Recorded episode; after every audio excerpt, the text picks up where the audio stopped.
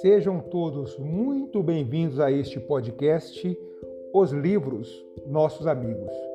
Meu nome é Carlos Eduardo e hoje eu pretendo falar a respeito de um escritor mineiro que deu inclusive nome a este canal. Ele publicou em 1941 um livro homônimo ao que o canal tem hoje, né? Os Livros Nossos Amigos. Eu estou me referindo a Eduardo Frieiro, um importante escritor mineiro, hoje um tanto esquecido. Eduardo Frieiro nasceu em 5 de julho de 1889, é, no interior de Minas, em Matias Barbosa, e transferiu-se com a sua família para Belo Horizonte, que estava surgindo né, em 1897, e aqui em Belo Horizonte morreu em 1982. Eduardo Frieiro foi um autodidata, ele veio de família, é originário né, de uma família muito pobre, de emigrantes espanhóis, semiletrados. O pai foi durante toda a vida pedreiro, o irmão mais velho pintor de paredes e tiveram uma vida bastante modesta. E o Eduardo Frieiro, então, teve que inclusive começar a trabalhar ainda muito jovem, o que seria hoje considerado o trabalho infantil, né? Aos 11 anos de idade, ele começou a trabalhar na nossa imprensa oficial de Minas Gerais e trabalhou por mais de 40 anos na imprensa oficial, é, galgando postos é, variados, né? De, de revisor, redator, diretor da imprensa oficial e ali se aposentou nos anos 60. É, Eduardo Frieiro é, apesar dessa formação, vamos dizer, no plano formal, ele não ter tido acesso a uma educação formal, ele estudou só as primeiras séries é, do ensino fundamental que nós teríamos hoje, né?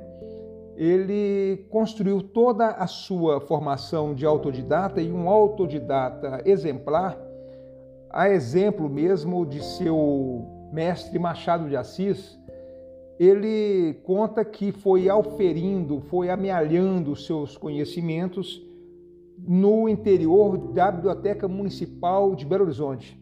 Infelizmente, hoje já extinta, né? É, era uma biblioteca que tinha um acervo que era pequeno, mas do qual ele soube se servir muito bem, porque havia ali um conjunto de obras um tanto seletas é, que ele as leu vorazmente. Ele era um leitor de todos os dias, né? marcava ponto todos os dias nessa biblioteca municipal e durante toda a sua vida ele vai se recordar e vai prestar um tributo a essa importante instituição na sua formação intelectual. Mas então, como eu dizia, ele ingressou aos 11 anos na imprensa oficial de Minas Gerais, ele foi tipógrafo na imprensa, ele foi revisor, ele foi redator, ele foi secretário da diretoria da imprensa oficial. É, e o Eduardo Frieiro também desenvolveu é, uma atividade intelectual muito intensa. A toda a sua vida foi muito devotada às letras, aos livros. Né? É, ele, inclusive, vai dizer, por meio de um seu um alter ego, né, de um personagem seu chamado Basileu, de um de seus romances, né, que para ele o mundo que ele gravita é de papel, né? E ele fora desse mundo ele ficaria um tanto é, desnorteado, né? Então Eduardo Frieiro ele escreveu quatro romances, ele escreveu vários livros de crítica literária, ele escreveu um diário importante que depois merece essa é, história do, do, diário de Eduardo Frieiro merece uma atenção especial e em outro momento eu vou retomar. Mas é, então ele deixou quatro romances, foram escritos assim mais no início da sua carreira. Depois ele não voltou mais ao romance. Né? Ele publicou seus romances entre década, as décadas de 20 e 30 do século 20 e depois ele se dedicou mais ao jornalismo, à crítica literária e ele, apesar de não ter tido acesso a uma formação integral, ele, pelo, pelo reconhecimento que ele acabou granjeando né, do, do, das pessoas que o conheciam, ele acabou sendo alçado ao posto de professor de literatura hispano-americana, do que viria a se tornar na década de 60, à Universidade Federal de Minas Gerais. Ali ele foi professor durante muitos anos, onde se aposentou também, tanto de literatura hispano-americana como de, de literatura espanhola, e também deu aulas por um período curto de tempo na faculdade de biblioteconomia que estava iniciando-se. Ele foi um dos primeiros professores ali, dando aula de uma disciplina chamada História do Livro e das Bibliotecas. E Eduardo Fieiro também é, esteve envolvido na criação de uma importante revista de filosofia, que quando ela foi criada, em fins da década de 50, era uma revista de caráter bem mais amplo do que ela acabou se tornando a partir da década de 80, que, e cuja existência ainda se faz presente, que é a revista Critério, né? revista muito conhecida, muito prestigiada, muito renomada. O Eduardo Freire esteve envolvido desde a sua criação até é, proximamente a sua morte com essa revista, da qual ele foi editor, praticamente carregou-a nas costas durante muitos anos, é, buscando colaborações para a revista, buscando divulgá-la, buscando apoio, é, escrevendo também muitos textos para a revista, né? E a revista Critério, é, a partir da década de 80, ela se torna uma revista estritamente de filosofia. Como eu disse no início, ela também publicava é, outras é, textos fora da filosofia estritamente é, dita, né? Textos de caráter literário, de caráter ensaístico. É, Eduardo Frieiro foi também, é, ingressou na Academia Mineira de Letras, né? foi também acadêmico, e ele foi também fundador e diretor da Biblioteca Pública de Minas Gerais, a Biblioteca Luiz de Bessa, na gestão de Juscelino Kubitschek, enquanto governador do estado de Minas, o convidou para organizar e instaurar, fundar a, a, Biblioteca Pública de Minas Gerais e ele o fez também. Então, há toda uma é, série de atividades intelectuais nas quais ele se empenhou e exerceu brilhantemente. E é uma pena realmente, e eu fico assim um tanto desolado de perceber o descaso com que é, o seu nome é, é tratado hoje, né? Talvez até mais que descaso, desconhecimento, né? Volta e meia há referência ao seu nome. O ano passado, em 2019, houve uma, uma, fe uma festa literária, um festival literário do livro de rua é, em Belo Horizonte, e o, o Eduardo Ferreira foi homenageado né, nesse evento.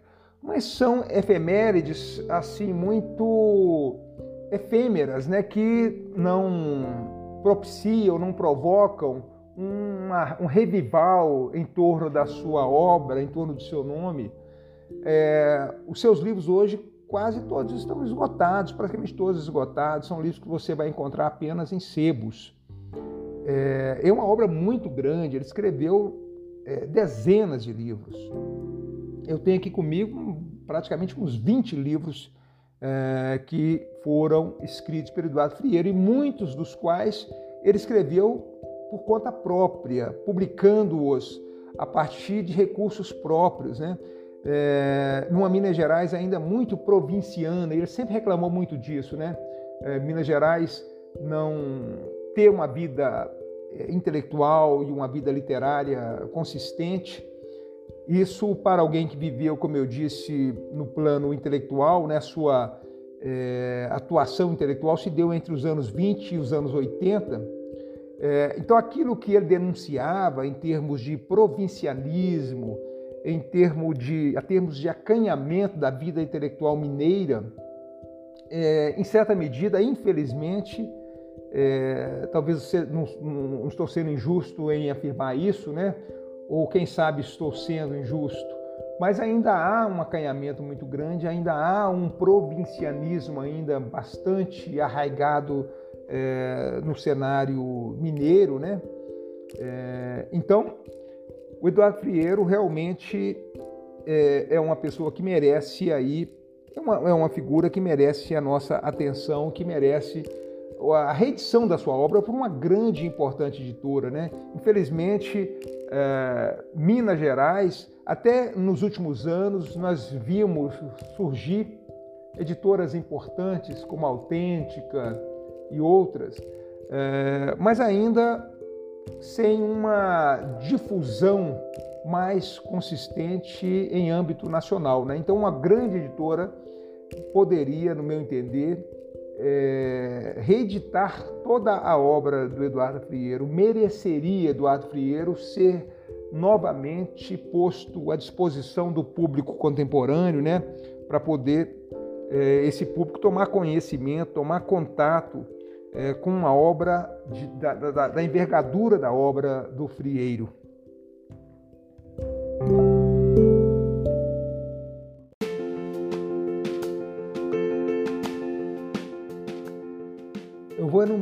Algumas das obras publicadas por Eduardo Frieiro. Em 1927, ele publica O Clube dos Grafômanos, o seu primeiro romance. Em 1929, vai publicar o seu segundo romance, O Mameluco Boaventura. Em 1930, ele publica o seu livro Inquietude e Melancolia, que numa segunda edição de 1981 ele vai rebatizar para Basileu. Em 1931, ele vai publicar O Brasileiro Não é Triste, que é uma resposta a um livro do paulista Paulo Prado, publicado em 1928. Né? O Paulo Prado vai, neste livro, é, desenvolver a tese da tristeza do brasileiro, com a qual ele não concorda. Em 1932, ele vai publicar A Ilusão Literária. É um livro que, que ganhou assim grande interesse de outros literatos. A editora Itatiaia fez até uma edição na década de 80, início da década de 80, com a orelha escrita por Otto Lara Rezende. É, eu até quero depois fazer uma leitura desse texto da orelha e de uma carta que o Otto é, dirige ao editor da Itatiaia a propósito é, das emoções que a releitura daquela obra é, causou a ele. Né? Em 1936 ele publica O Cabo das Tormentas, é o seu quarto romance, então Clube dos Grafômanos, O Mameluco Boaventura, Basileu e O Cabo das Tormentas formam esses quatro romances publicado, publicados entre os anos de 1927 e 1936. Em 1937 ele publica Letras Mineiras.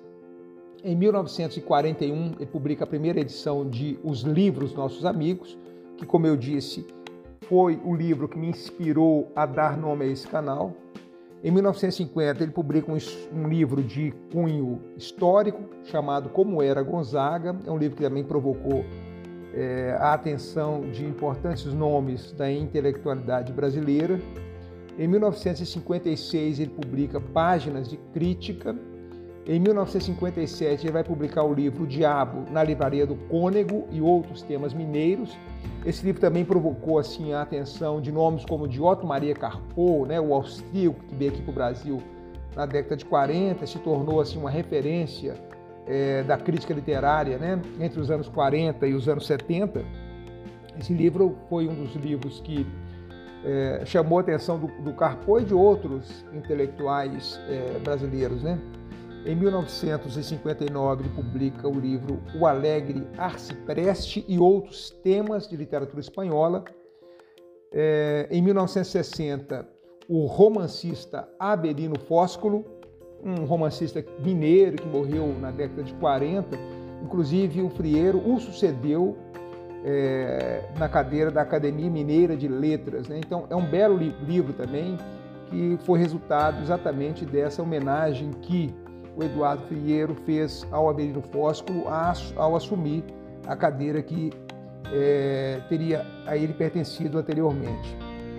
Vários opúsculos publicados em 1962, Feijão, Angu e Couve, um ensaio sobre a comida dos mineiros, de 1966.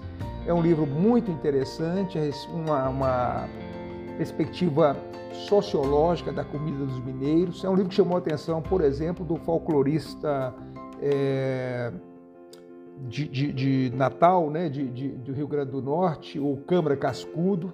Né, e eles, inclusive, trocaram correspondência. O Câmara Cascudo se mostrou muito interessado nessa obra, porque o Câmara Cascudo escreveu um livro sobre a história da alimentação no Brasil. É, em 1969, ele publicou é, Torre de Papel, também um livro de ensaios é, a respeito também de vários livros. Em 1971 ele publica O Elmo de Mambrino, que é um livro também que vai fazer análise da literatura espanhola. E em 1986 a publicação é, da segunda edição do seu novo diário. Né? Então essas são algumas das obras assim do Eduardo Frieiro, apenas e tão somente arroladas aqui, é, para dar a dimensão da sua produção intelectual, que foi muito intensa, que foi muito importante. E, e praticamente todos esses livros é, não perderiam nada em serem reeditados, como já disse anteriormente, serem lidos atualmente, né, postos à disposição é, dos leitores contemporâneos, e eu quero acreditar que esses leitores ganhariam muito com a leitura desse acervo é, de Eduardo Frieiro.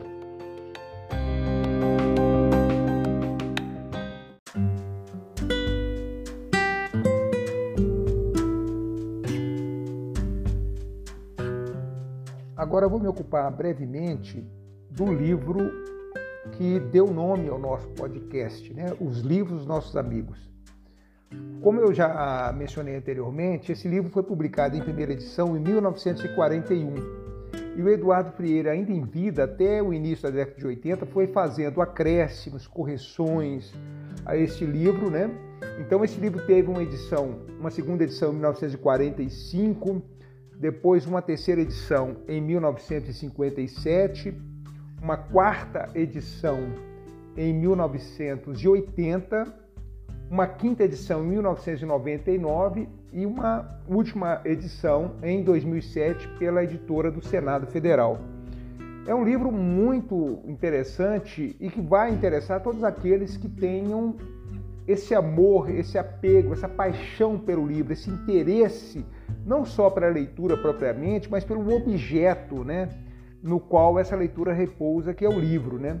Nessa obra, o Duarte vai analisar aspectos gráficos, como a impressão, até assuntos é, como os grandes leitores, né, os bibliófilos, os bibliômanos, os bibliopiratas. Ele vai falar sobre o gosto da leitura, é, utilizado como crescimento para o ser humano. Né? Ele vai fazer menção à importância da leitura dos clássicos. Ele vai é, exatamente também fazer considerações do que seria uma vida intelectual, quais são os inimigos dos livros, né, desde as pragas, né, os cuidados e os remédios para prolongar a vida dos livros, os conselhos úteis para a manutenção de uma biblioteca. Ele vai falar de livros curiosos, né, livros que são para poucos, livros que são para muitos, livros ridículos, extravagantes, livros singulares. É, há um capítulo que chama-se A Patologia do Livro, que ele vai dizer o seguinte: a umidade e a fauna devoradora dos livros exigem atenção e trabalhos constantes. A limpeza e vigilância são os únicos remédios ao nosso alcance. Mas afinal, por que havemos de deter a obra da vida e se alimenta de cadáveres? Sem dúvida, porque não podemos conceber a destruição total de nós próprios, nem a de tudo aquilo que amamos se, e se incorpora ao nosso destino. Né? Ele vai dizer isso em dado momento nesse capítulo, a patologia dos livros. Né? Mas eu estou aqui, eu tenho duas edições desse livro, a edição é, de 1957, que é a terceira edição, e a quarta edição, que é de 1980. Como eu já mencionei no início, o Eduardo Pinheiro morreu em 82, então a, a, até a quarta edição, que é a de 1980, é, ele teve é, ali cuidados com essas edições, foi, como eu disse, promovendo ali correções, foi tentando é, melhorar o texto do livro e também foi acrescentando capítulos, né? Aquela edição que saiu lá em 1941 por uma pequena editora, livraria mineira chamada Paulo Brum, é, ela foi sendo ao longo do século seguinte, desculpe, das décadas seguintes, ele foi sendo é, substancialmente aumentado, né? Ah, vou ler aqui dois parágrafos eh, iniciais eh, dessa obra que dá a medida desse amor eh, que Eduardo Frieiro devotava aos livros e devotou aos livros durante toda a sua vida. É, inclusive, ele vai se casar tardiamente, né? já com mais de 40 anos, é que ele vai se casar, e assim como o seu mestre maior, Machado de Assis, também vai ser, junto com a dona Noêmia, sua mulher, um casal sem filhos, né?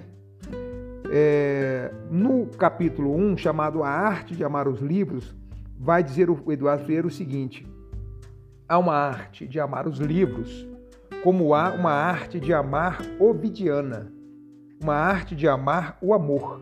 Querer bem os livros é sentimento que se parece muito com o amor dos sexos. Em ambos há sensualidade e egoísmo. Não são raras as pessoas que sentem a necessidade física da leitura.